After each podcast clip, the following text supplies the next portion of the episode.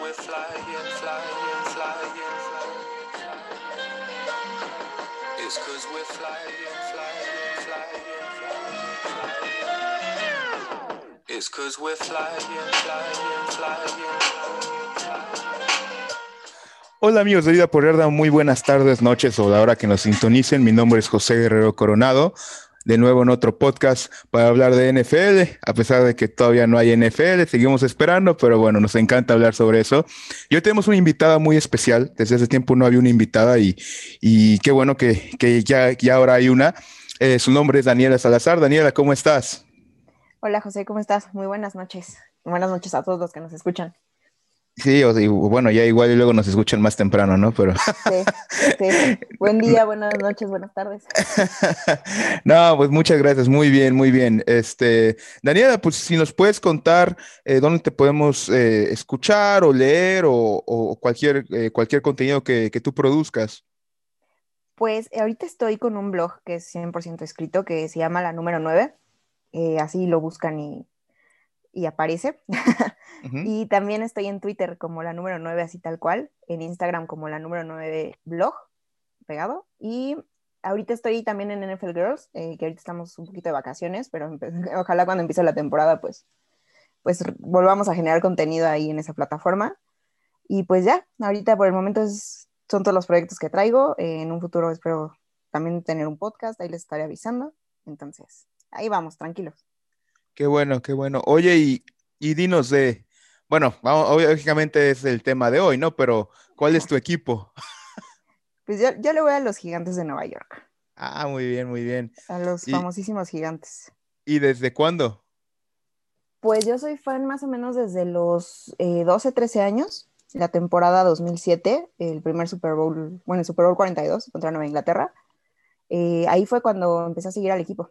Estaba yo muy- todavía joven.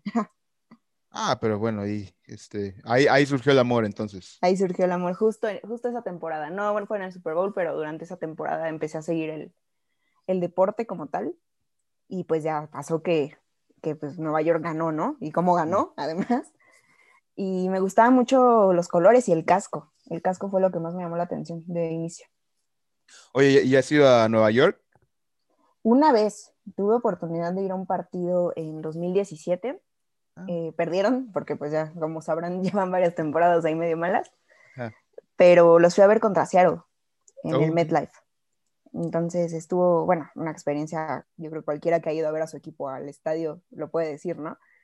Muy, aunque hayan perdido, pues la verdad no, no lo cambio. Eh, fue muy, muy padre, un estadio de última generación.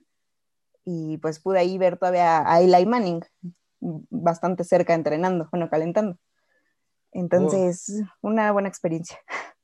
Oye, ¿y, y ese juego fue en invierno o fue eh, un poquito más eh, como en otoño? O más otoño, yo fui, ay, me acuerdo hasta el 25 de octubre, creo que era. Ah, ok, ok. sí, Entonces todavía no, no empezaba el frío, frío, ya sentía un poquito del otoño, pero, pero todavía no era el frío de Nueva York. Entonces Yo- estuvo, me acuerdo que hasta hacía calor ese día un poquito en el estadio. Ah, no, muy bien. Yo, a mí me tocó ir a verlos, bueno, el, el Giants Cowboys, y no, me tocó, me tocó nieve, entonces no, no está tan divertido, porque como es de lo, ese estadio no es techado, pues, Sí, te imaginas. sí, si no estás acostumbrado a la nieve, sí, yo, yo la verdad no, no estoy acostumbrada, pero sí, sí me gustaría ir a, a un juego con nieve, pero pues sí te tienes que mentalizar y, y, pues, acostumbrarte un poquito, ¿no? Porque sí está cañón en Nueva York. Sí, y luego, bueno, e- ese estadio, ahora sí que mucha gente lo pone luego en Twitter o en, o en, este, en Instagram o, o en discusiones de que realmente los Giants no juegan en Nueva York, porque la realidad es que no juegan en Nueva York, juegan en, de No, están locales en Jersey. en Jersey, entonces si vas a ver a los Giants es quedarte posiblemente en, en Nueva York o Manhattan y si te quedas ahí tienes que tomar o tren o autobús o Ajá. manejar o taxi o Uber Lo y es, sea. Es creo que una hora, ¿no? Es algo así, un poquito más. Sí, No. de hecho yo cuando fui me, me quedé en Nueva Jersey porque pues yo no sabía cómo estaba toda la situación. Entonces dije, mejor me quedo cerca del estadio, ¿no? No, por cualquier cosa. Y pues yo no ubicaba tal cual, porque además el estadio está un poco alejado Sí. de, de toda la parte como turística o, o donde vive la gente de Nueva Jersey. Entonces eh, me quedé ahí, también porque es un poco más barato. Y, Ujú. para moverte a Nueva York, pues como tienen transporte de todo tipo, pues sí son 40, 45 minutos, más o menos. Sí, sí, sí. Yo, yo, bueno, yo ahí me acuerdo que tuve, la ida fue en autobús y el regreso fue en tren y, y sí se hace un caos, es un caos muy, Sí. muy grande porque ahora sí que eh, realmente el estadio es lo único que hay ahí. Entonces, Básicamente. o sea, no es como de, no, pues voy a, creo que la- a mí me da risa la gente que dice, no, pues voy a Times Square y ando ahí y 30 mi- y 20 minutos antes llego al estadio y es, es imposible. Es, No, sí, no, no va a pasar, no, y salir, salir es, es otro cuento, porque salir yo creo que sí te avientas dos horas. Sí, la salida, mucha gente por eso de, de ese estadio se va media hora antes o, o 15 minutos antes por- para, Sí. para evitarse el- la congestión. Y bueno, más, pues, si ahora sí, si el juego está definido, pues, pues mejor aún, ¿no? Pero Sí. Ya si, si van ganando, que no ha sido tan, tan seguido últimamente, pues ya. Pero ya si van perdiendo, ya no esperabas los regresos. o si juegan contra Filadelfia, ¿no? Que, que siempre, que siempre acaban, acaban buenos esos juegos. Sí, todos los divisionales normalmente acaban, acaban bien. Pero y los otros sí puedes decir, ay, pues yo creo que ya van perdido, ya ganaron, ya perdieron, ya me voy. Sí. Bueno, pues bueno, e- e- excelente, ¿no? Eh, qué, qué- qué bien que nos cuentas de, de esa experiencia, como dices, verlo, verlo, este, es muy emocional ver a, ver a tu equipo, ¿no? Cuando es como muchas veces se cumple un sueño y mucha gente tiene ese sueño o ya lo ha Sí. cumplido, ¿no? Eh, y bueno, Sí. te quería, te quería preguntar la, la primera pregunta, eh, ¿cómo te sentiste al ter- al- cuando terminó esta temporada de 2020 con, sobre los Giants? Em, ¿cuál fue tu sentimiento? eh, ahora sí que, que el que el que duró más o el que fue más fuerte. Pues mira, mucha gente podría decir que, muchos fanáticos te van a decir que enojados, que están enojados por la forma en que pues sal- nos sacaron de playoffs, ¿no? Bueno, nos sacamos porque pues también los gigantes tuvieron culpa. Pero cómo se definió, pues creo que a muchos nos dio un poco de coraje con lo que hizo Filadelfia en el último partido contra Washington. Pero la verdad, ya que como que pasó todo ese, toda esa situación del enojo con Filadelfia y con Peterson y todo eso, eh, la verdad no estaba yo enojada con el equipo, ¿eh? O sea, sí fue récord perdedor, eh, les faltó mucho en muchos partidos, pero finalmente ya es un avance como estaban. O sea, el año pasado, bueno, el 2019 fueron dos partidos ganados, creo. Y ahorita dices, bueno, pues ya fueron seis, ya los ves encaminados. O sea, creo que con el nuevo coach, con Joe Judge, eh, pues ya están más encaminados, ya tiene, el equipo tiene forma. Todavía les falta muchísimo, pero ya tiene forma. Entonces, como aficionada, creo que pienso positivo y digo, les veo un buen futuro para el, para el próximo año. Te, te iba a preguntar, eh, la gente se quedó, de los Giants se quedó con mucha bronca, ¿no? Con, Sí, con lo de Eagles. sí, Eh, así, sí bueno, no, de hecho, déjate tú los aficionados, o sea, de- hasta Joe Judge se enojó en la conferencia de prensa, dijo que, que estaba, si no me recuerdo, que, que estaba avergonzado de lo que había hecho Eagles, sí. eh, y, y hay como un sentimiento eh, muy, muy fuerte sobre que, eh, sobre usted, o sea, usted, que tengan ustedes sobre que Eagles perdió a propósito. ¿Tú, tú, tú piensas que Eagles perdió a propósito? O sea, tú, o sea, o tú piensas que, que pues de plano eran muy malos y lo iban a perder. Eh, no, yo pienso que, que Peterson, a los jugadores de Filadelfia, eh, creo que era Hertz al que tomaron en un punto, que decían que no estaba bien lo que estaba pasando, Mm, que pues era como que estaban matando el espíritu del, del juego como tal, ujú. que no era correcto. Creo que fue más cosa de- del entrenador. No sé si la orden venía más arriba, no tengo idea, pero creo que fue más por ahí. Y no, no me voy a ir con el cuento de que hicieron tanking y que buscaban un pick más alto, que también es estrategia finalmente. Pero sí fue muy obvio, o sea, la verdad, eh, se le emparejaron a, o sea, Washington como que no estaba tan, no andaba metiendo tanto las manos como uno, uno hubiera pensado. Y de repente Filadelfia reaccionó y de repente ya no, como que dijeron, ya no, mejor nos conviene el sexto, el sexto pick. Entonces, pues sí, creo que estuvo mal, pero también, o sea, Nueva York estuvo mal al depender de, de Filadelfia Claro. para pasar. O sea, en primera, ¿no? Porque pues no, eso creo que todos lo sabemos, que un equipo no puede esperar que, que otro equipo divisional les resuelva la, el pase a playoffs. Claro. Sí, bueno, eh, ahora sí que lo, lo que yo recuerdo es que es de ese juego Filadelfia iba ganando y después eh, hacen cambio de coreback, ¿no? Sí, sí, ya no, no me acordaba bien de eso, sí. Sí, que todos fue- dijimos como que, ¿por qué no? ¿Por qué estás, haciendo eso? Ah, esto es muy extraño. Sí, de repente, porque ya me acuerdo que hubo un punto en el que, estaban jugando bien. Y dije, ah, qué buena onda, ¿no? Que no quieren perder su último partido y es divisional y, y que se va a cerrar. Pero cuando hace esos cambios de que saca todos sus titulares, el coreback, dije, ¿Qué? ¿por qué? Si ya estaban metiendo las manos, ¿no? O sea, no sé. Como el meme de algo anda mal, ¿no? Sí, y además, fue, o sea, mi, mi enojo en el momento fue que fue muy obvio.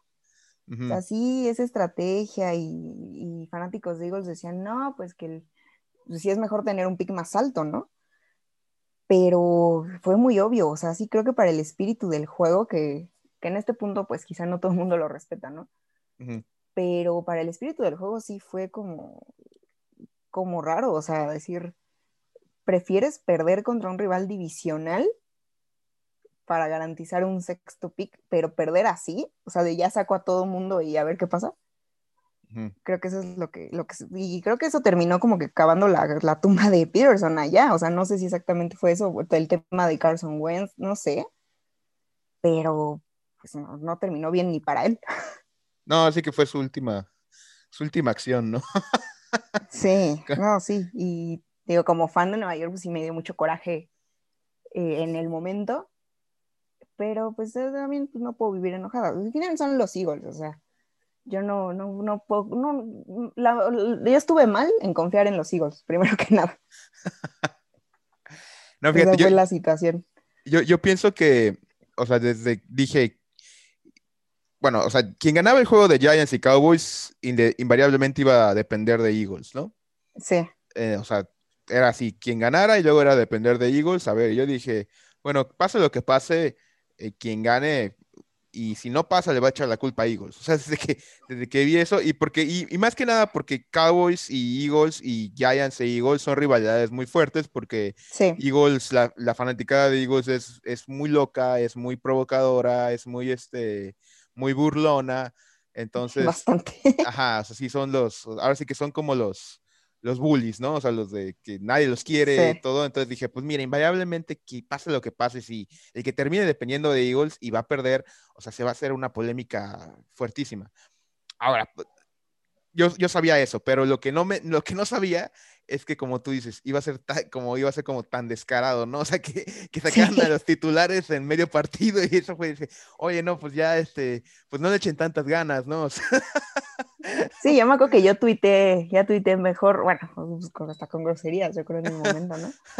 Pero pues mejor ya recuerdo otra cosa, ¿no? Cuando Peterson saca los titulares dije, no, pues, pues ya mejor, mejor me hubieras dicho una grosería, compañero. O sea, está- estuvo O- O, complicado. tal vez, siento que hubiera sido un po- es que si, si yo creo que si hubieran empezado el juego con los suplentes, todavía hubiera sido un Sí. poquito aceptable. Que de hecho es lo que se manejó toda esa semana, que Eagles iba a salir con puro suplente.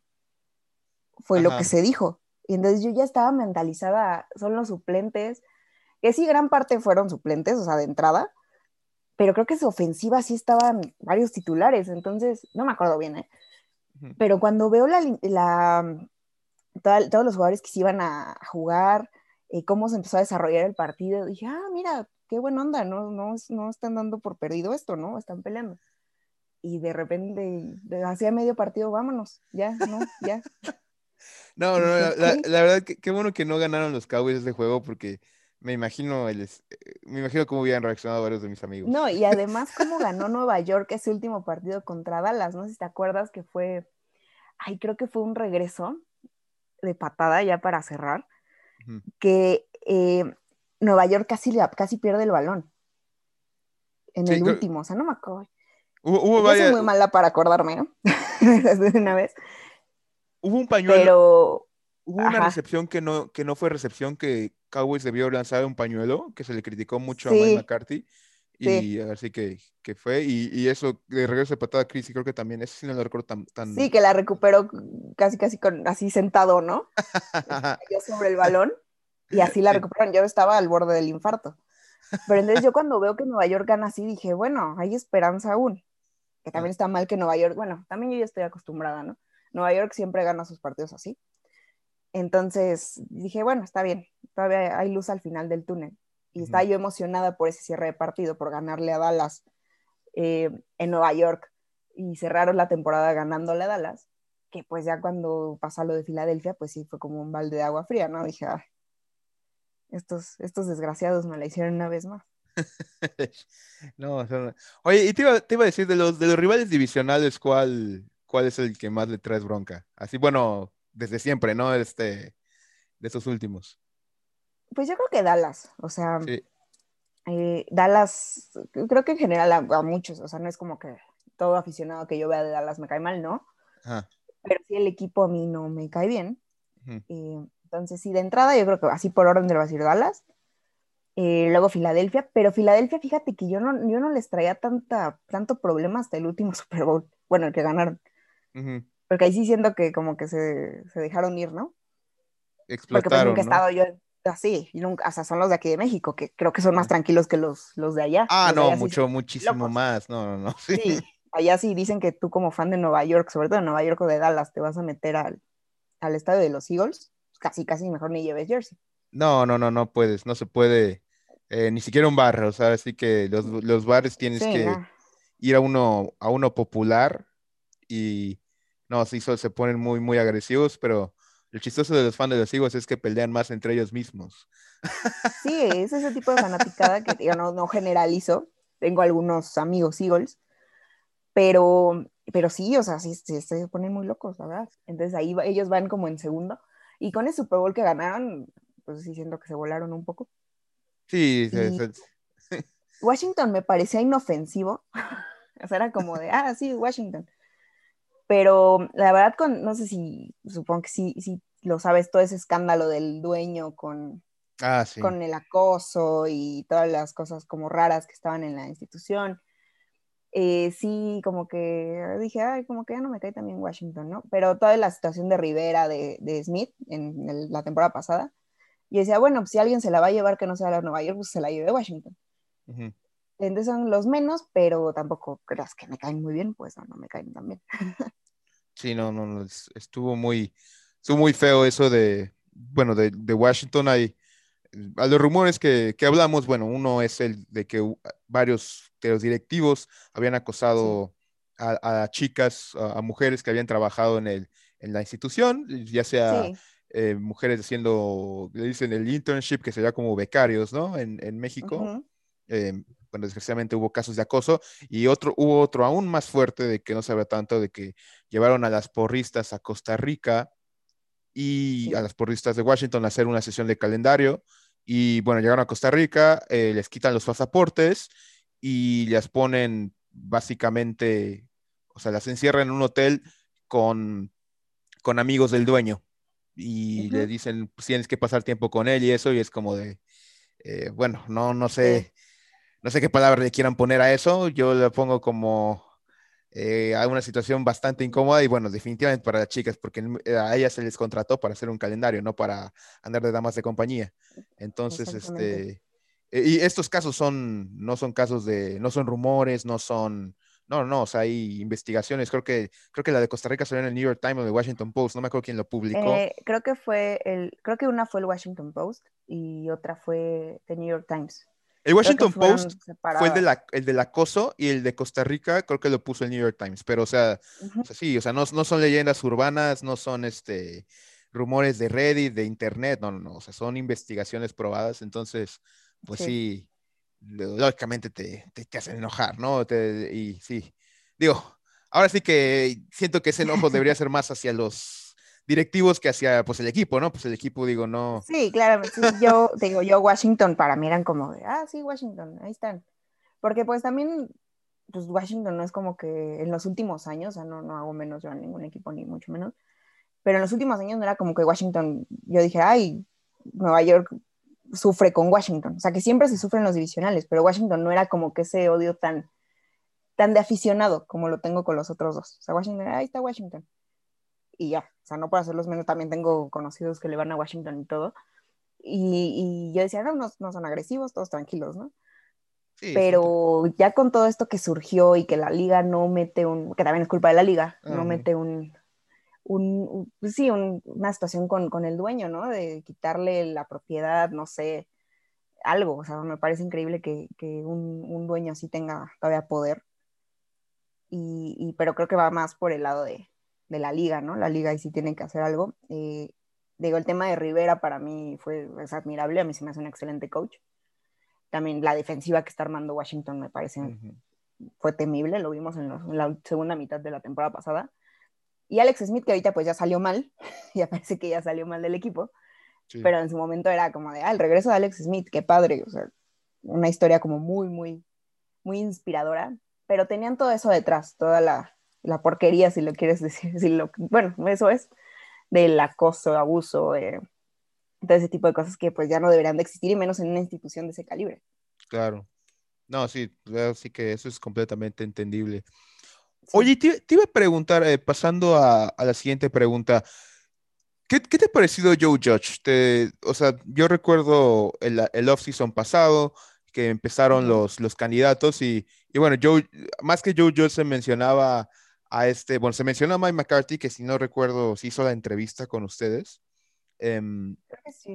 se, se mencionó después a, a Matt Rule, otro que, bueno, que terminó en Panthers, y se mencionó también a Josh McDaniels, eh, que, Sí, que Sí. bueno, también de, de los Patriots, que de hecho Josh McDaniels no, no alcanzó la entrevista porque contrataron primero a Joe Judge.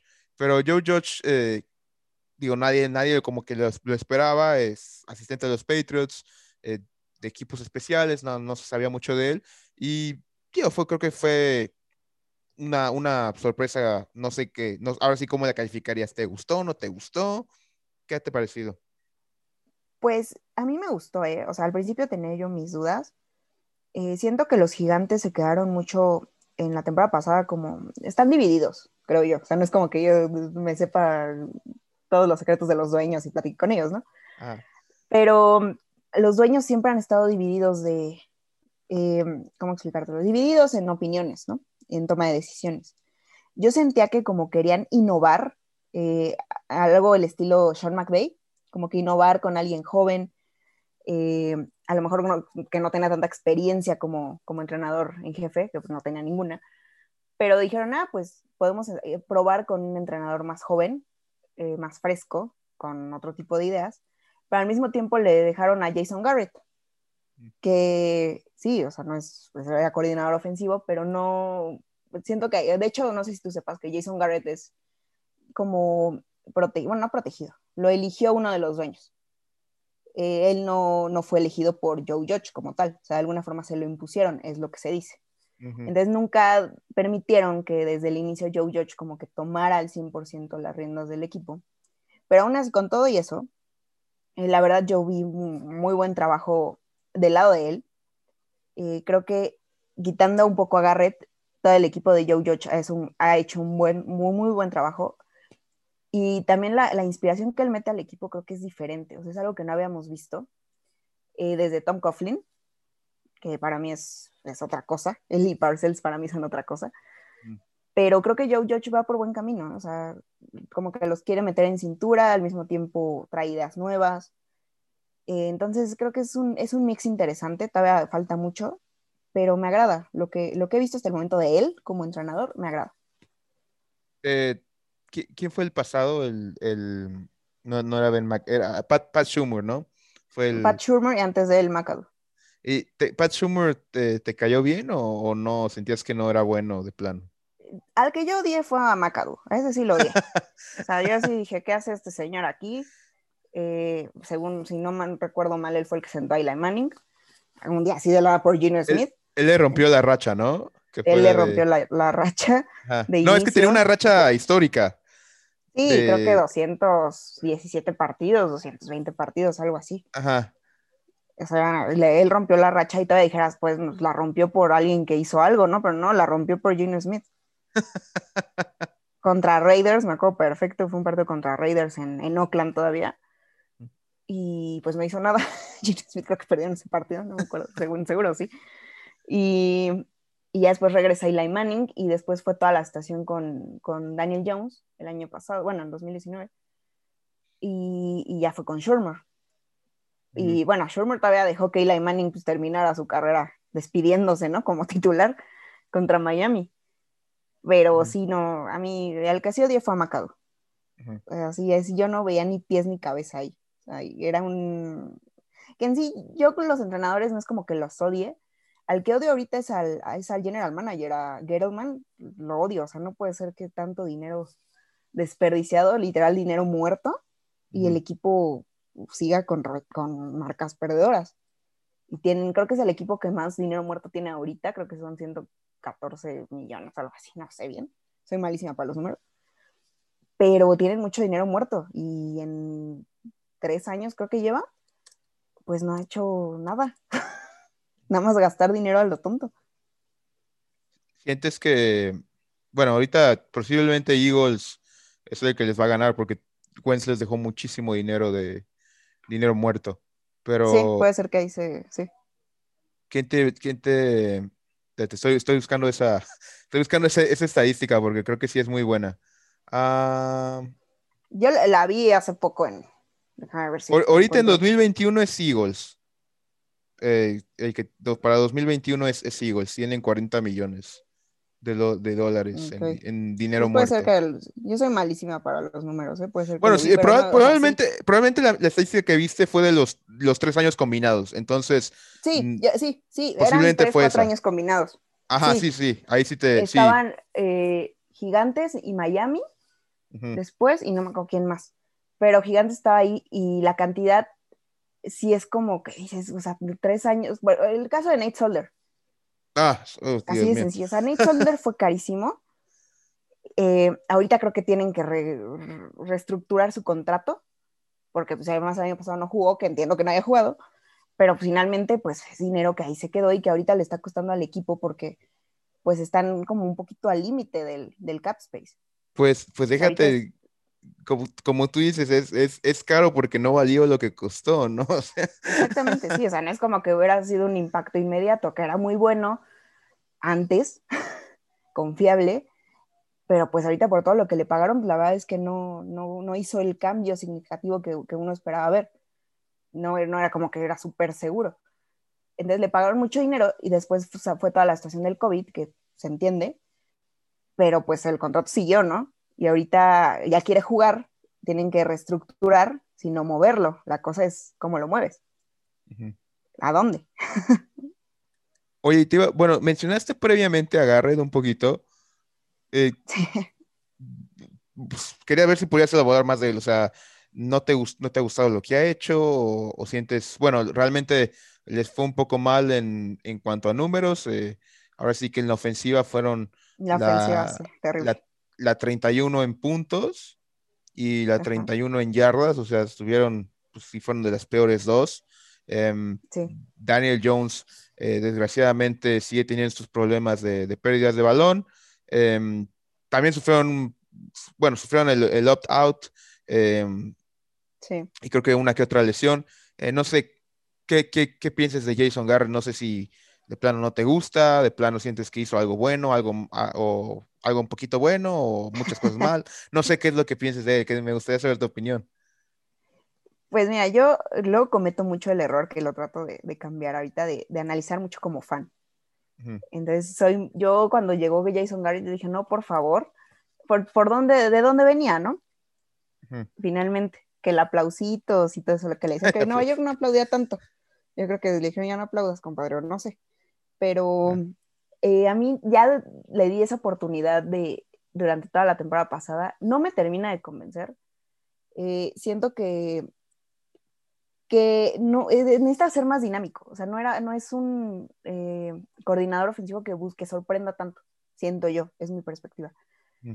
Entonces también, que eso esto puede ser a favor de él. Se le lesionó con Barkley Sí. en el segundo o tercer partido contra Chicago y lo pierdes todo el año, que yo siento que ahí fue la situación de que él traía toda su ofensiva, eh, la tenía basada en, en Saquon Barkley porque era la pieza más importante del juego terrestre. Y de repente se te lesiona y, y como que siento que ya no supieron qué hacer, porque pues Jones, pasador así excelente, pues no es. Mm. ahí Jones, pues de- de- hay una estadística por ahí que dice que Jones era el que más corría. Entonces, eh, to- como que ahí mm, ajustaron el sistema un poco a la movilidad de Daniel Jones. Eh, creo que por ahí de los últimos cinco partidos, no me acuerdo bien, Daniel Jones se lesiona y ahí se vio eh, como lo, lo frágil o lo, lo débil que era la ofensiva del lado de los receptores. Porque no había un receptor número uno ni para Daniel Jones ni para Colt McCoy. Eh, yo creo que ni para el que pusieran, porque así fuera Patrick Mahomes, y también lo dije. No había un receptor confiable. O sea, Sterling Shepard nunca. eh, a mí me cae muy bien y se me hace muy bueno y todo eso, pero nunca ha llegado a ser el receptor número uno. Desde que se fue del Beckham Jr., nadie ha llegado a, ocupar como ese lugar de, de, la primera opción de confiable, ¿no? Slayton ahí estaba, Slayton tenía algunos partidos buenos, algunos malos. Al principio decíamos, ah, él va a ser el, el de confianza y no. Eh, Golden Tate, que tampoco pintó tanto como nos hubiera Ya, ya se fue. ¿verdad? Ya se fue, ya lo cortaron también, era, era una lana, 6 millones creo que se ahorraron ahí. Eh, entonces, pues creo que el, el, por el lado de los, de los receptores, y, y, ahí apoyo un poco a Garrett, pero, pero sí, no, no, a mí nunca me terminó de convencer su sistema, se me hace muy predecible, que también es de una ofensiva muy básica, pero predecible, no jugaba tanto a sorprender, como que llegaba a ser hasta aburrido, llega a ser aburrido ver a Daniel Jones de repente, a menos que tenga sus, sus arranques de, de locura como el que vimos contra Filadelfia cuando se cae, o sea, ese tipo de situaciones, ¿no?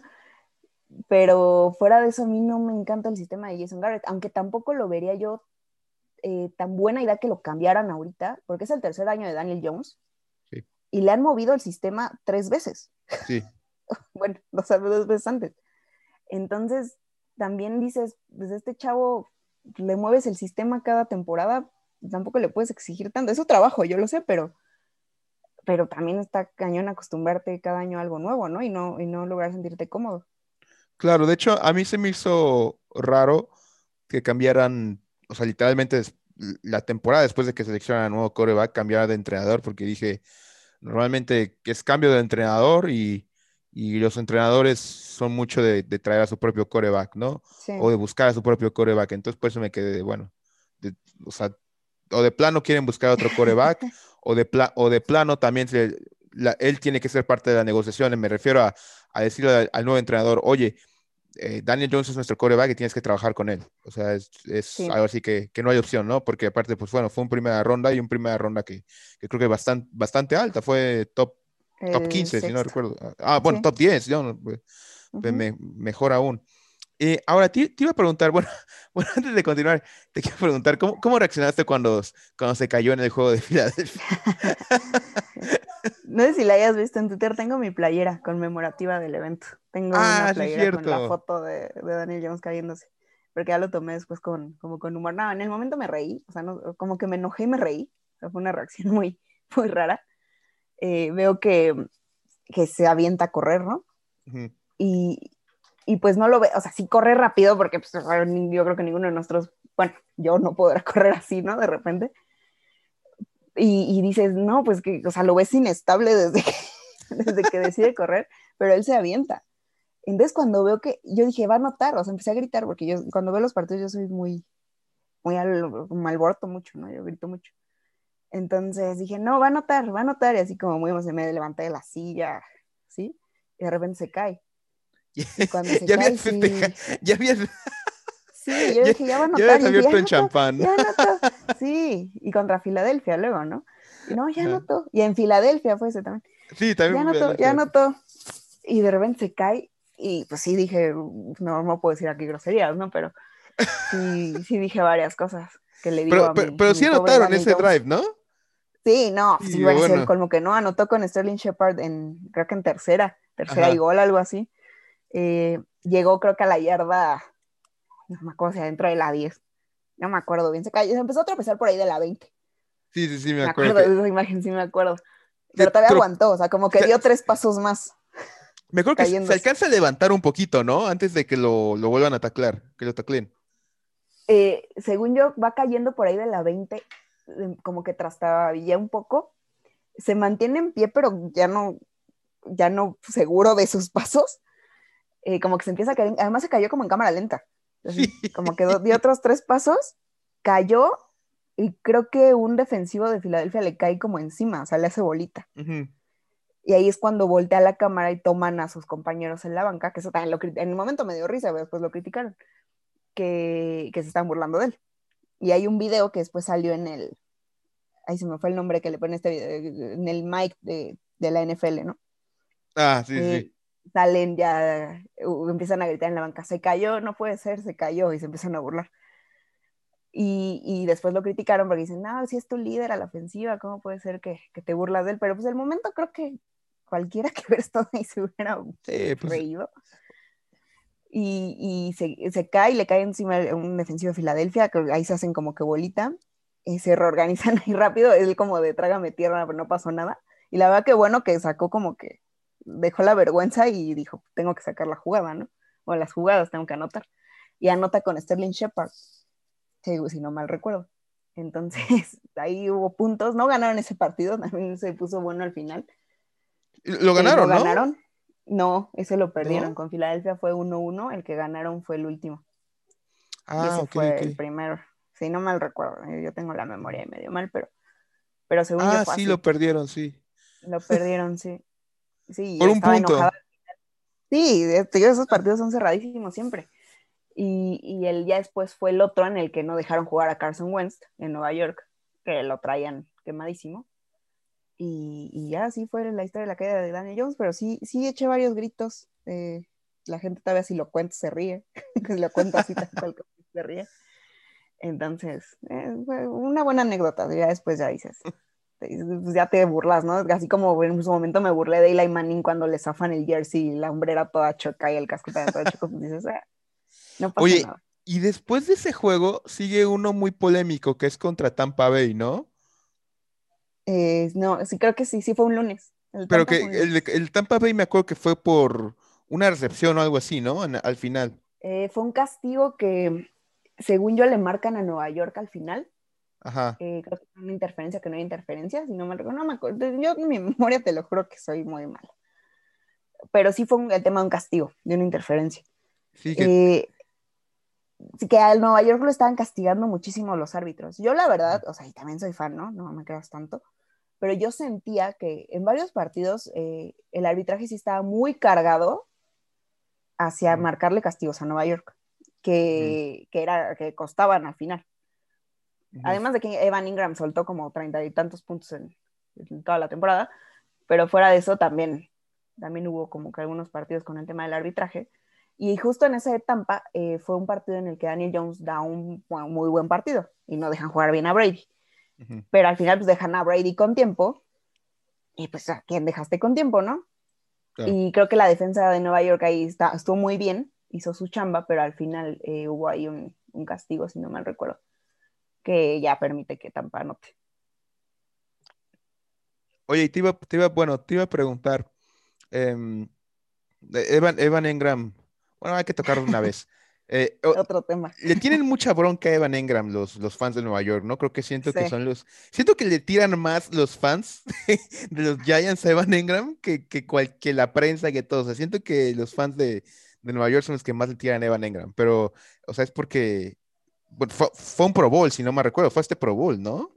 Pero no tuvo sentido su selección en el Pro Bowl. De hecho, yo tengo una teoría medio... No me encantan las conspiraciones, A ver, sí, cuéntala, cuéntala.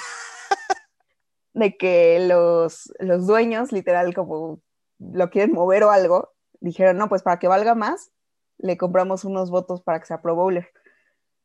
Entonces ya lo, ahí como era con votos, pues vámonos, por- le compramos ahí sus, sus votos y así lo podemos, podemos hacer el trade por algo mejor. Pero, Oye, fue- ay, no me creas tanto. Fue su mejor, fue su mejor temporada en cuanto a recepción. Bueno, no, en cuanto a yardas, sí. No, no, Sí. no, no, no. eh, no, su mejor temporada pero- fue en el, en el año de novato, pero. Y por mucho. No, ahorita te digo, o sea, la- creo que son 34, 35 puntos que se perdieron por pases que tiró, Oh, Dios. Que tiró él, no culpa de Daniel Jones. Sí. O sea, y hubo como dos, tres partidos en los que le dicen Butterfingers ya a los fans de, de Nueva York, que por él se pues, perdían el balón y costaron puntos así, no sé cuántas anot- anotaciones. O sea, no, yo no lo veo como. A mí no me encanta porque no tiene, no tiene manos seguras eh, y además no bloquea tan bien. Entonces siento que puedes encontrar un mejor a la cerrada, ya sea en el Claro. draft o en, o en agencia libre. Eh, yo no soy tanto de odiar a los jugadores, y menos de mi equipo. O sea, trato, como mucho tiempo yo justifiqué a Odell Beckham Jr. hasta que ya no pude justificarlo. Eh, a Sterling Shepard hasta la fecha digo, no, a Daniel, al mismo Daniel Jones que muchos, muchos fans de Nueva York ya, ya dicen ya bye. Lo quieren fuera. Sí, en su momento a Eli Manning que todo el mundo también ya. Bueno, ahí los fans de Nueva York creo que le tenemos más cariño, pero mucha gente decía ya, ya bye, ¿no? No es bueno. Ya duérmanlo, ¿no? O sea, Sí, y yo siempre lo, lo hasta la fecha lo voy a defender. Pero Evan Ingram sí no encuentro yo por dónde, ¿eh? porque sí veías tú los partidos como fan de Nueva York y decías, ¿cómo tiras ese pase? O sea, porque eran ah, pases buenos de Daniel Jones y le tiran muchísimo a Daniel Jones de que es malo, de que, de que no, no, no tenía por qué ser primera ronda, no- pero finalmente le tiran los pases al chavo, o sea, eh, eso es lo que a mí se, se me hace muy mal de Ingram, siento que para todo lo que se han gastado, ya pudieron conseguir una cerrada mejor. Sí, bueno, ahora, ahora como tú dices, bueno, no sé si, si tu teoría tenga, sea verdad o no, pero, pero bueno, les, les queda un año más de él, eh, como ejercieron la quinta opción, era un- fue en primera ronda, Sí, entonces este, tienen un año más de él, entonces, bueno, a ver si, si consiguen algo por él, aunque digo, creo que va a ser mínimo porque apenas tiene un año de contrato, ¿no? Entonces, vamos Sí. a ver cuánto, cuánto tiempo dura más. Ahora, sí, sí, es- sí, no, no, sí, ojalá sí lo muevan, pero lo veo difícil y por todo lo que dices, pero ojalá, ¿eh? porque yo ya no le tengo confianza a Evan Ingram para nada. Ahora, tocaste a Odell Beckham, que yo siento que, que Odell Beckham, o sea, siento que el trade que hicieron por, por, o sea, por deshacerse de él, sea, creo que fue, yo creo que es el trade que más bronca le he tenido en, en, en todo mi, todo el tiempo que he visto NFL. O sea, Ajá. y, o sea, ese trade me dejó mal, o sea, me hizo enojar. Yo no le voy a los Giants. Imagínate a mí. Yo, yo no le voy a los Giants, pero, pero Odell Beckham es de mis jugadores favoritos, o sea, siento que... Sí, Ahor- Ahorita, ahorita no- ya no me puedo poner en el top 10 porque por varias razones no he estado en el campo, lesiones, Ujú. etcétera. Pero yo siento que cuando el tipo está en el campo y el tipo es, está bien, es, es fácilmente un top 5 o hasta un top 3. De verdad, o sea, Sí. me encanta muchísimo y, y bueno, eso, eso que yo voy a los Cowboys, o sea, el- lo, lo que ha hecho, o sea, se me, se me hace increíble. De verdad es de mis jugadores favoritos. Entonces, cuando hacen el trade yo me quedé como de, no, esto, esto es imposible, o sea, no, no puedes hacer eso porque este es, es un, es un jugador generacional, en mi punto de vista. Y, exactamente. Y aparte, lo que más me da bronca aún es que no han podido reemplazarlo, como tú mismo lo dices. O sea, entonces, entonces como de, o sea, cambiaste a, a- cambiaste un jugador, un receptor que, que sale, que de este tipo de receptores sale cada cinco o cuatro drafts, y aparte no lo reemplazas, y, no, y lo peor, lo cambias el mismo año en el que traes un coreback novato. O sea, lo, o sea, un, un quarterback novato lo que, le lo que ruega es dame un buen receptor o dame una buena línea o dame algo que me pueda ayudar. Y aparte, y le quitas a su mejor receptor y, y, y esa ofensiva que llega, se la quitas también en un año. Entonces, o sea, Sí. también ahí, también ahí te quedas como "Oh, Daniel Jones al estar enojadísimo. Y, y otra cosa que también puse a pensar es, de, oye, Daniel Jones muy probablemente, o sea, es- estaba muy, estaba preocupado porque igual si, si tenía una muy mala temporada y los Giants terminaban con un pick 5 o un pick 3, probablemente iban a ir por otro coreback. O sea, si, si tenían a, si tenían al, al- tiro a, a- a Justin Fields o a este, o a Trevor Lawrence o a, o a Zach Wilson, o sea, por eso yo decía, Daniel Jones ahorita quiere ganar, porque si no Sí. gana, lo van a cambiar. Entonces, pero bueno, también, o sea, digo, no, no, o sea, también te sientes un poquito mal por él, porque sientes que le jugaron sucio. Pero a lo que voy es, eh, ¿tú, ¿tú qué piensas de ese trade de- con Odell Beckham? O sea, ¿sientes que, que de plano tenía que salir? ¿Sientes que, que, o sea, bueno, siento que fue por, ese trade fue, o sea, por, por cosas de la cancha no fue, fue por cosas de fuera. Pero, o sea, ¿tú, ¿tú cómo viste ese trade? pues ahí es otra, otra anécdota que te voy a contar. Yo estaba trabajando muy tranquila y tengo las notificaciones de NFL y del- de, la página de los gigantes activadas. Siempre, luego la gente que está conmigo, así de repente yo puedo decir, ah, hicieron este cambio, ah, pasó esto. Ese día estaba, o sea, me puse, no, o sea, creo que hasta lloré, la verdad, sí. No, no así tirada al suelo, pero sí, sí, o sea, no lo creía, o sea, era un movimiento que yo nunca pensé que fueran a hacer, porque además el año anterior La le habían ¿no? renovado el contrato, ajá, y era un contrato alto, Claro. y, y pues no lo veas como a un jugador que fuera a estar lejos de Nueva York, y él mismo lo decía. Creo que hasta lo dijo en una entrevista hace poco que, que él quería ganar con Nueva York, que él se imaginaba estando toda su carrera en Nueva York. Y fue, bueno, se dio todo este, todos los problemas extracanchas, todo, se, todo se derrumbó, así le digo, desde, desde el tema de Odell Beckham, eh, desde la, no sé si recuerdas la foto esa del bote, Eh, cuando fueron a, la última temporada, cuando los gigantes pasaron a playoffs, que Green Bay los saca, pues les da un, Ay, Dios mío, ese, juego con. Hubo tantos drops, no recuerdo. sí, Ah, Sí, dice el bote del barquito, ¿no? sí, el barquito que se El, van el barquito con maldito, un rapero, ¿no? se va Beckham Jr., se va Sterling Shepard, creo que ya estaba Golden Tate, no me acuerdo bien. Eh, No, no, no más, to- todos los receptores, creo, eh, estaban ahí y de ahí todo se derrumbó. Y decían que la mala influencia era Odell Beckham Jr. Pero quitando todos los problemas extra cancha, eh, creo que como jugador era un jugador que valía la pena eh, intentar rescatar. Y creo que un, un entrenador como Joe Judge lo hubiera hecho. Eh, es como, obviamente no estoy comparando a Judge con, eh, con Bruce Arians, no lo estoy haciendo, pero es algo, o sea, Antonio Brown es un jugador similar, o sea, que hace mucho teatro por fuera, que, que show y, y redes sociales y fiestas, todo eso, ¿no? Y, y ahorita pues Tampa supo cómo mantenerlo como domado. Sí. Entonces, pu- pues tiene que ver eh, Bruce Arians y Tom Brady y todo. Y creo que eso se pudo haber hecho todavía en Nueva York con, con Odell Beckham Jr. y Judge.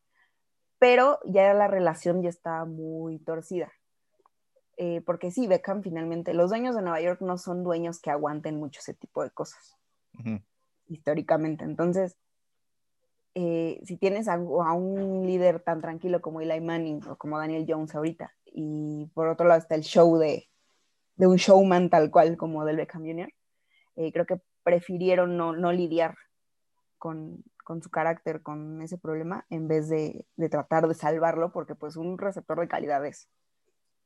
Entonces sí, para mí fue sorprendente en su momento por, por el dinero que ya, ya estaba como que firmado y porque yo decía, ¿quién lo va a reemplazar? O sea, menos que te traigas a, a otro receptor de primer nivel y que le pagues o que agarres algo en el draft. Pero si no, pues no sé quién va a ocupar su lugar, porque no había, y hasta la fecha lo vemos, no hay nadie que haya ocupado su lugar de un receptor número uno. Para mí sí fue, era mi jugador favorito después de Eli Manning. De hecho, cuando fui a, fui a Nueva York yo sufrí mucho porque fue justo la temporada donde se rompe el tobillo. Sí. Y, y se lo rompió dos semanas antes de que yo me fuera. Entonces yo creo que el partido que se lo rompió, dije, no, bueno, ¿qué es esto? Que al final eh, muchos expertos manejan como que el trade fue, fue bueno para Nueva York porque agarraron a Jabril Peppers, que ha sido una pieza fundamental. Ahorita el año pasado lo vimos. Pero, pero aún así, o sea, sí extrañas a un receptor de ese calibre. Con todo y el show, que nunca es lo, lo ideal, pero, pero sí se extraña. No, a mí, a mí como digo, es de los que me encanta eh, todo lo que, o sea, hace todo bien. O sea, a mí se me hace de los receptores que hace todo bien. eh, Dentro del campo, sí. lógicamente. Ya, ya, ya en, en TikToks o en, en, fiestas o lo demás ya no me voy a meter, eso ya no, ya no es lo mío. Pero no, me, me encanta del Beckham y, y, bueno, siento que no es por tirarla ahí like, pero uh -huh. siento que si hubiera tenido un mejor coreback o un coreback en mejor momento en, en ahora sí que en el tiempo que estuvo en Nueva York, lo hubiéramos visto romper récords que no te imaginas. O sea, eh, y, y, y, aún, lo mismo. y aún así rompió varios, ¿eh? O sea, no. O sea, tuvo ¿Sí? muchísimo, tuvo muchísimo récord. Creo que fue el, el, primero en llegar a cierto tipo de yardas. O sea, hizo muchísimas cosas. Y o sea, la realidad es que siento que no le tocó, o sea, eh, durante el tiempo que tenía, te- no sé, tenía Eli, tenía una, una línea ofensiva muy mala también. Malísima. Pobrecito también. Y Daniel Jones, su primer año también era malísima. Sí, ve, ve, aquí tengo lo- lo- los que tiene algunos récords de Odell Beckham. El, el más rápido, en, estos son récords de NFL, no son récords de Giants. El más rápido en Sí. llegar a las 100, a las 100 recepciones, a las 150, Ajá. a las 200, a las 250. El más, el más rápido en llegar a las 3000, a las 3000 yardas. Sí. El más rápido en llegar a las 3500. El más rápido en llegar a las 4000. No, bueno. el más juegos con al menos 125 yardas en sus primeras tres temporadas, eh, más, más yardas por recepción en, los, en sus primeras dos temporadas en la NFL, eh, bueno, más recepciones en sus primeros 15 juegos de carrera, y, oh Dios, no, digo, te digo, hay, hay, muchos más, ¿no? Entonces no, no quiero seguirme el- todo el podcast hablando de eso, pero te digo, este es un, talento generacional, entonces por eso me, me, me enojó, me enojó mucho y, y eso que beneficia a mi equipo, o sea, entonces, sí, sí, sí, me, Imagínate. sí, sí, me- no, imagínate con, con los fans. No, y, Y- la mejor atrapada de la historia, ¿no? Con, exactamente contra Dallas, pero pues sí, es una imagen que. Y hasta él, él, él le ha dicho que le pesa esa, esa, esa atrapada, porque dice que definió su carrera, para bien y para mal. Que ya esperaban que siempre hiciera eso. Que cuando no salía y era el peor receptor, ¿no? Y que no se fijaban mucho en sus números, porque decían ya no se aventó una atrapada espectacular como la que, como T-Catch, ¿no? Sí, Entonces, eh, creo que sí, su, su personalidad es, es complicada. o sea, pero tiene razón, igual y atra- esa atrapada la hizo muy temprano en su carrera, ¿no? O sea, Sí, era sueño de novato. O sea, de- o sea de- debi- si, si lo hubiera hecho en su segunda, tercera temporada, hubiera sido como la cereza del pastel. Y en Sí. cambio, como, como dices tú, ¿no? O sea, fue tan temprano que como que la gente le empezó a de- decir, ah, ya no, ya no lo hace, ya hizo eso y ya. Y es como de, claro que no, o sea, hizo, Sí. hizo- No, Además, sea. no puedes evitar sentir feo por él hasta yo, yo, de hecho, o sea, a mí no es que le vaya a Cleveland, ni mucho menos, yo no le voy a otro Ah. equipo, pero yo sí veo a Cleveland y está él, yo digo que gane Cleveland, o sea, mientras no sea con Nueva York, porque, y además se me hizo muy injusto las lesiones que han seguido en su carrera ahorita que está con. Cleveland, porque tampoco es como que Baker, sí, es, quizá Baker Mayfield es mejor que lo que tuvo con Eli Manning, ¿no? Porque ya también Eli Manning andaba ya en sus últimos años.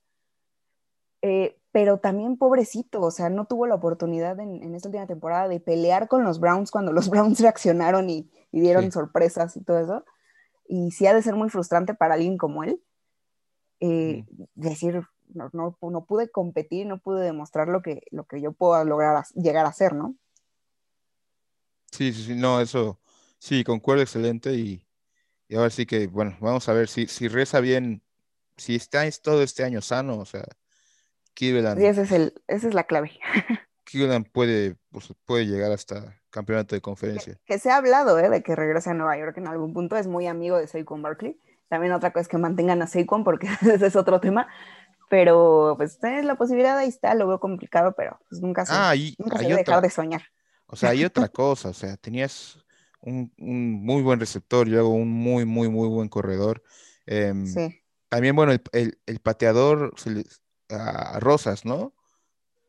Tuvo un temporadón tuvo, tuvo, y eh, pues, después tuvo se, un problema. se volvió loco, ¿no? Se volvió loco, creo que lo acusaron de asesinato, lo encontraron con ay, Dios mío. Ay, Dios y mío. ya, bye. Eh, Él, sí ya, ya- él ya sí no, no va a volver, ¿verdad? No, creo, no, ahorita además se tienen a, a Ganó, que estaba antes en, en Panteras, eh, que la verdad dio un temporadón, ¿eh? Muy seguro, Sí. sin problema. Entonces, no, no creo que. creo Ah, que ahorita, ahorita está en. Jaguars, entonces no, bueno, no le, no le pasó. Rosas está en Jaguars. Sí, no sí, está sabía yo. está Mira, en. Jaguars. Ah, a ver, te- estoy buscando de qué lo acusaron. Según yo, sí fue lo que lo encontraron con sangre en las manos, algo así, drogas. eh, ah, le pegó, que le pegó algo y se corrió, Ah, eh, manejando. Em, Sí, creo que fue un accidente, después salió, no sé, me yo me acuerdo mucho de la, de la sangre. tres años en libertad condicional. Bueno. Sí, digo, Ah. Nueva York no es un equipo que le encanten ese, ese tipo de temas, ¿eh? Yo creo que bueno. al que lo aguantaron en su momento fue a Lawrence Taylor y porque era Lawrence Taylor. Ahí yo creo que Raiders y Dallas le- lo extienden ahí mismo, pero... Ser, sí, Oye, ti- una de esas sí. te a preguntar de, bueno, antes de, de pasar a, a temas más contemporáneos, sobre Eli Manning. Eli Manning, eh, te, te gustaba mucho? Este, ¿qué sentiste cuando se fue? ¿Sientes que ya era el momento? ¿Sientes que debió haber sido mucho antes? ¿Ya lo hubieras aguantado una temporada más? ¿Qué, qué piensas de, sobre Eli? Eh, eso es- voy a contestar como fan, ¿eh? Ya después te contesto Está bien, está perfecto. Eh, yo lo hubiera aguantado otro año más, o sea, siento que aventaron a Jones al ruedo muy, muy de la nada, muy temprano, sin organización alguna. Eh, de, inicio, Eli nunca, debió, nunca lo debieron de haber sentado, porque no era su culpa todo lo que pasaba. Si bien no, es el, no era el mejor brazo de la NFL, tampoco era algo terrible, porque no tenía línea. Y eso lo, lo vieron con Jones después. O sea, el problema era la línea, no tanto Eli Manning o Daniel Jones. Y e Eli Manning estuvo con una línea malísima años. O sea, después del Super Bowl 46, yo creo que desde ahí, o sea, llevan para 10 años, eh, ponle que Eli estuvo 7 años con una línea malísima, de menos 5, pero malísima, o sea, que no le dan tiempo de nada. Entonces, yo, yo hubiera aguantado a Eli Manning todavía este año que pasó, eh, para que Jones se fuera ahí como que aclimatando un poco y ya después ya con más preparación ya, ya echas a Jones o sientas a Eli, pero ya con aviso, no nada más sentarlo por Gino Smith, que me parece una falta de respeto, lo repito. Y, y yo creo que le dio mucho a la franquicia, y pues, dos anillos, y contra quién los ganó, que también mucho- muchas personas me dicen, ya supera, o sea, pero pues es historia, ¿no? Ni modo. Y, y yo creo que Eli Manning debió quedarse otra temporada, sí. Si lo veo fríamente, sí ya no era el mismo, pero yo mucho se lo echo a su línea y a las decisiones que, tomaba, que tomaban los staffs con los, con los que estuvo. Mm, eh, ahí también tuvo varios años con Tom Coughlin, entonces creo que ahí el problema también pudo haber venido más, de más arriba. Eh, pero pues era un personaje querido por la franquicia, por los dueños, por, todo el- por todas las personas que trabajan ahí, por los mismos jugadores, que si bien no del Beckham Jr. también llegó a decir sus cosas, pero después pidió disculpas, creo. Entonces, pues yo lo hubiera aguantado otro año. Y yo sí sentí, fue contra Miami, me acuerdo, con su último partido. Sí, sí, un- algunas lágrimas corrieron por mi rostro. Mm. Pero, pero pues creo que estuvo bien su carrera. O sea, no cualquiera puede decir gané dos anillos. Claro. Y creo que... ¿Y contra quién? Yo ahorita... ¿Y contra quién? Ajá, ¿contra quién, señor? ¿Contra cuál señor, no? Fue para ganar dos anillos. Le quitó la temporada perfecta a Nueva Inglaterra. Muchas cosas. Y, y además jugadas muy buenas, como de catch de, de Odell Beckham Jr. Eh, no sé si te acuerdas de una, eh, de una jugada con Víctor Cruz contra los Jets de Nueva York. Por ahí de que habrá sido. La temporada que ganaron 2011, Ujú. que es una carrera de 99 yardas. Oh, ok. No, Sí, eh, de esa no me acuerdo. Me- Cruz. pues me, me acuerdo, bueno, las dos super épicas, el David Y Tyree, además el, el helmet catch y la Helmet de, catch, mm, la de Manningham. Mario Manningham. esa Ajá. también fue, digo, esas son súper súper increíbles. Sí, y cómo se suelta con la, en el helmet catch, que todo el mundo Sí. ya está muerto y se suelta y, Sí, y- sí, y no- lo logra. Aunque siento que, bueno, Eli Manning, creo que ahora sí que va a ser de los últimos corebacks que, o sea, Eli Manning era un 100% coreback de bolsillo. Y siento que, que ya va a ser, ya literalmente va a ser de los últimos. O sea, ya, ya no se puede ser un coreback de bolsillo más. Usted tiene que ser muy, muy bueno, porque ya casi todos los corebacks eh, son, son móviles, como, bueno, Daniel Jones es un ejemplo de ellos. eh, ya Sí. tienen, los tienen que correr a, a fuerzas. O, o mínimo, mm, no correr, pero alargar mucho el juego eh, Sí, lateralmente y pues Eli Manning no era eso. O sea, digo, no. sí, no. no, no, pobrecito, sí, de por sí. Te digo, no era el mejor brazo, ni el, ni el que más tiempo aguantara, ni, ni, ni el más ágil. Y luego la línea que traía, pues pobrecito, la verdad. Ay, no, pobre. sí. Pero, pero yo digo, como fan, eh, lo- le guardo como cariño, respeto. Y yo sí creo, porque mucha gente va a decir, ahorita dime tú qué opinas, que no es Salón de la Fama. Yo digo que sí es Salón de la Fama. Pero pues los números y que Philip Rivers es mejor y todo es algo que me parece ofensivo, la verdad.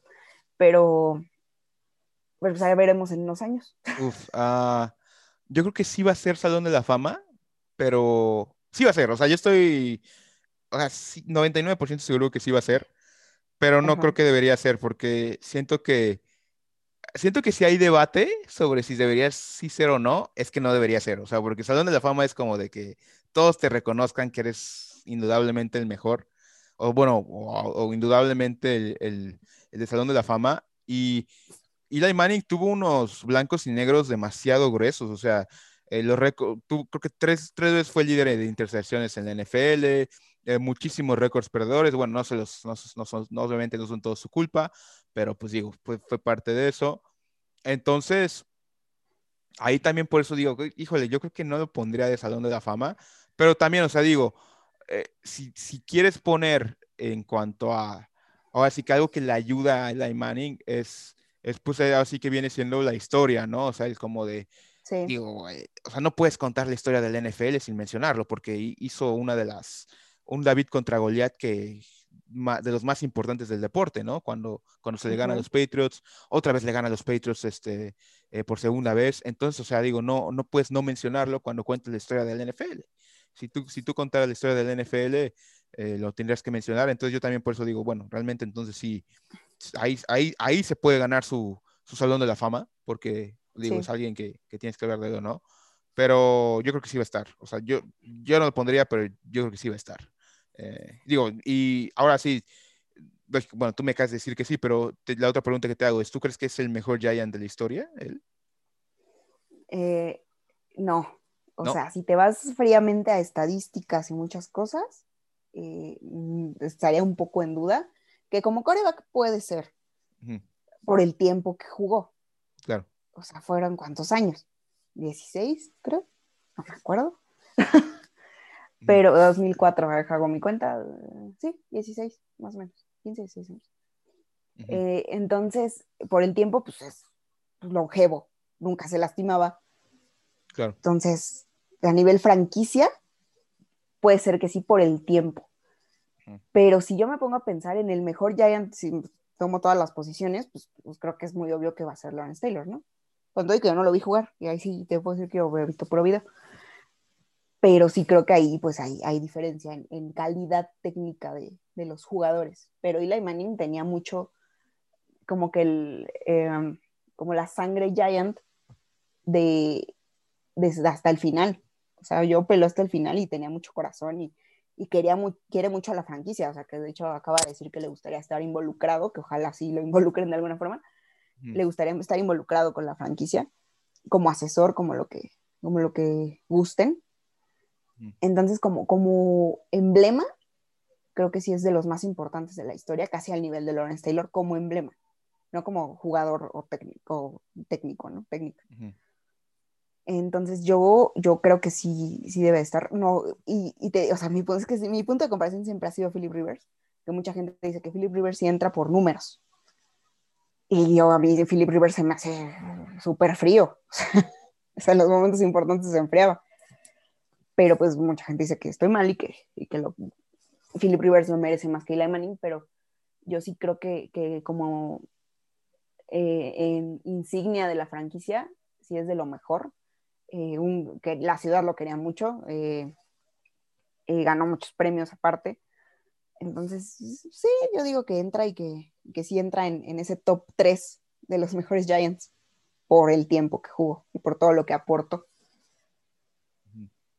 Sí, bueno, ahora sí que sí, con Lawrence Taylor sí está muy, muy difícil. Y el mismísimo, recuerdo un, un juego, se me olvidó cuando dijo Belichick esto, bueno, Belichick cuando jugó, entrenó, entrenó a los Giants, que compararon Ajá. a alguien con Lawrence Taylor, porque creo que fue este Khalil Mack. Y dice, a Khalil Mack, sí. Ahí que dijo Belichick de, no, no, es, no puedes comparar, no puedes ni comparar a nadie con él. sí, o sea, como Khalil Mack es superior, es, es, un defensivo superior a quizá ah. el promedio, pero sí dijo, no me comparen con Lawrence Taylor. No, ya es palabras mayores. Que algo sí, que, ah, no sé si has visto que hay, un, hay una foto de Belichick cuando está con los Giants que tiene bigotito que parece como Justin Bieber con bigote, pero no. Sí, sí, trae su peinadito y su chamarrito. Sí. Yo Bill Belichick, mu- mucha gente me, me dice, ¿por qué te cae también Bill Belichick? Si, si que dicen que como persona es malo y todo eso, no sé, no lo conozco. Ah, es muy chistoso. Pero es, se me hace como entrenador, se me, se me hace excelente. Eh, cómo logró hacer la dinastía de los Patriotas sin gastar tanto dinero, esa es otra. Y, y además lo que hizo con los gigantes, o sea, como fan de Nueva York, hizo, él hizo en gran parte esa defensiva donde estaba Lawrence Taylor. Claro. Sí, sí, Él- también él la, la construyó un poco. fue Giant. Oye, bueno, y, y, y pues ya entrando en la recta final, este, bueno, llegan los Giants a, a la off-season. am, ¿tú qué, qué piensas del draft? ¿Qué quieres que, que tomen? Eh, ¿Qué te gustaría? ¿Qué sientes que se puede mejorar de- del equipo? En, ya sea en draft o en agencia libre. Yo creo que el equipo, todo en sí, todo el equipo tiene margen de mejora, todavía les falta mucho. O sea, no, no ves, no ves ninguna línea así que digas, oye, No, esta sí, línea sí, está bien. sí. La... Bien, sí, a mí la defensa, yo creo que la defensa está bien. Ajá. O sea, la- para mí la defensa dio un gran salto de calidad la temporada pasada, se vio en muchos partidos. Mm. Eh, cuando la defensa se quemaba, era cuando empezaba como que a, a valer todo, pero la defensa dio todo, ¿eh? O sea, yo con la defensa, ahorita está el problema de, de renovar a Leonard Williams, a Tomlinson también, que pues ya quieren contratos más altos, y no hay dinero, pero, pero son piezas clave de, de la defensa también. Blake Martínez que llegó, que mucha gente decía, no, pues ya sus mejores años fueron con, con Green Bay, ¿no? Sí. Y, y dio, se convirtió en, en un buen líder, la verdad. Entonces yo con la defensa estoy contenta, con la secundaria también. Creo que ahí la línea, la línea ofensiva todo, ya mejoró, pero todavía le falta un poquito. Pero a mí, para, para lo que tienen que reforzar sí o sí, en mi opinión, es el cuerpo de receptores.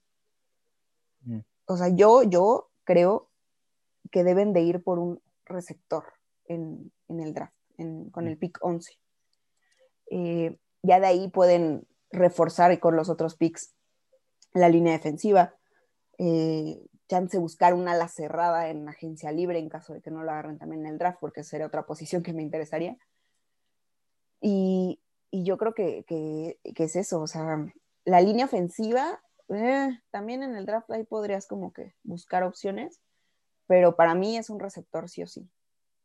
Ah, hay, Um, tres, hay tres muy buenos. eh, pues está Jamar Chase, Devonta Smith y Jalen Weddle. Eh, yo creo que sí es llega uno de esos o, eh, al Pig 11. No sé, no sé tú qué piensas. Pues los mock drafts que, que he visto, eh, que, se, que, han, que han subido y todo eso, eh, van mucho por Ujú, eh, porque ven complicado que Smith caiga hasta el 11, que Sí. puede pasar. Porque en caso de que pues te agarren cinco corebacks antes, puede ser que Smith en una de esas caiga, ¿no? Otro que tal vez Luego- cae es Kyle Pitts, el ala cerrada que dicen que es increíble. Las opciones más fuertes son Waddle, eh, Kyle Pitts, eh, Rousseau como pass rusher y, y a Devonta Smith en caso de que caiga. Pero es lo más improbable que, que Devonta Smith llegue al 11, ¿no? De hecho, mi miedo es que lo agarre Eagles, pero también no creo, porque chance van por algo más a la defensa. Oye, ¿y la, ¿y la Eh, línea ya la ves bien o sientes que todavía puede Nah. mejorar mucho? No la veo tan mal como estaba acostumbrada a verla, yo creo. Entonces ya para mí eso es como, ah, ya tiene dos segundos más, qué padre. Ya le dan dos segundos más a- al chavo, ¿no? Qué padre. Ya, Pero- ya, ya nada más le cae uno encima en vez de dos o tres, ¿no? Sí, O sea, no, ya no le caen tres como antes, cuatro, ya nada más llega uno y como que lo espanta y se echa para atrás y ya saca el balón. pero, pero todavía le faltas. Ahorita eh, en la línea ofensiva ten- eh, había duda con, con los guardias, creo. Eh, pero tenemos al novato a Andrew Thomas como tackle, que hizo ahí, unos partidos buenos, pero digo, unos partidos malos, pero en general ahí para ser novato sacó la casta. Y pues ahí ver qué pasa con Solder. Ahí. A ver, pero, pero veo mejor a la línea. Me gustaría reforzarla, y, pero creo que eso va más para los picks más de segunda, tercera ronda. O sea, creo que ahí podrían buscar algo.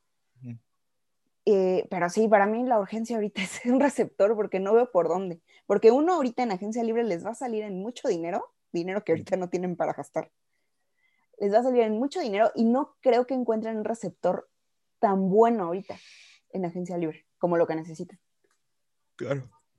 Sí, no, tienes, eh, tienes razón. Y bueno, ahorita, eh, el, ahorita con, con lo del cap es, es lo, lo primordial, ¿no? Siento que todos ahorita los equipos, muchos equipos están en, ahora sí que, bueno, lo más barato, ¿no? O sea, Sí, es que también para que con Nueva York no, no se puede dar el lujo otra vez de pagar eh, contratos muy altos o buscar contratos muy altos para jugadores que a lo mejor van a ser promedio, que están en agencia libre. Entonces yo me iría por alguien más joven eh, y alguien un poco más fresco, que mejor le va a costar un año acostumbrarse a la, a la NFL, pero pues, pues tienes a Guaro que, que pues como seguro, ¿no? Ha demostrado que tiene manos seguras. Kyle Pitts que pues es superior a Evan Ingram, en mi opinión. Pero pues a ver, a ver qué pasa. Yo esas, esas dos posiciones que creo que podrían conseguir en el draft, creo que sería mejor en el draft que en agencia libre. Todo lo demás creo que lo pueden encontrar después. Sí, estoy viendo un mock draft que dice que Jalen Waddle a Giants. Entonces, pues ojalá, Sí. ojalá se cumpla tu, tu, tu deseo. Es que Nueva York es especialista en ir en contra de, de los pronósticos. ¿eh? En ir contra mí, ¿no? Sí, o sea, Nueva York dice, ah, ¿qui- esperan que agarre un defensivo, ah, voy por un coreback, o cosas así. Como, o sea, lo de Daniel Jones sí, ese año existía la posibilidad de que fueran por un coreback, pero creo que era Kyler Murray el que estaba ahí, y agarraron a Daniel Jones, que yo ya le agarré cariño, pero pues no es lo mismo, ¿no? Oye, pues este, bueno, también digo, si les- a mí me encantaría que les, que si les cae Kyle Pitts, eh, ojalá lo tomen, porque dicen que Kyle Pitts es posiblemente el mejor prospecto de la cerrada. eh, Ajá. Digo, pues, de la, del college a la NFL hay mucho trecho, pero, pero sí, sí suena muy, muy bien. Este, sí, sí. eh, pues Daniela, pues muchísimas gracias por estar con nosotros. No sé si quieres comentar algo más, mandar saludos o algo. No, pues nada más para cerrar, sí, ese comentario, pues sí esperaría que fuera o Waddle o Smith o Pitts, con cualquiera de esos tres estaría yo contenta y esperemos a ver qué, qué pasa ahorita de... Pero te, te quería agradecer también por, por invitarme, eh, estuvo muy, muy buena la plática, muy amena, y siempre es bueno hablar, hablar de mis Giants. Y saludos pues a, a todas las chicas de, de NFL Girls, y, y pues seguramente van a estar escuchando esto y a todos los que nos escuchan. Muchísimas gracias. Sí, re- recuérdanos otra vez tus redes sociales y proyectos. Eh, bueno, me encuentran en Twitter como la número 9, así con letra. Y también en Instagram, la número 9 blog, igual con letra. Y mi blog se llama la número 9. Entonces ahorita no ha estado tan activa porque, pues, off-season, pero, pero ya espero eh, escribir algunas cosas sobre el draft de Nueva York. Entonces, si le van a Nueva York, estén al pendiente. Mi blog se llama la número 9, así tal cual con letra también. Y así me encuentran también en NFL Girls cuando reactivemos actividades. Perfecto, perfecto. Pues muchas gracias de nuevo, eh, amigos de Vida Apoyarda, pues igual, igualmente gracias. Mi nombre es José Guerrero Coronado. Recuerden que nos pueden seguir en todo tipo de plataformas, Facebook, Instagram, YouTube, Twitter. Eh, también, bueno, el podcast está disponible en Spotify, Apple Podcasts, Google Podcasts y iVoox, en donde cada, cada cierto tiempo subimos podcast, tratamos de mantenerlo activo. Eh, prepárense que viene, se viene la- el draft. Definitivamente vamos a hablar con mucha gente sobre eso, entonces esperen contenido sobre eso. Eh, pues me despido, muy buenas noches, pasen increíble.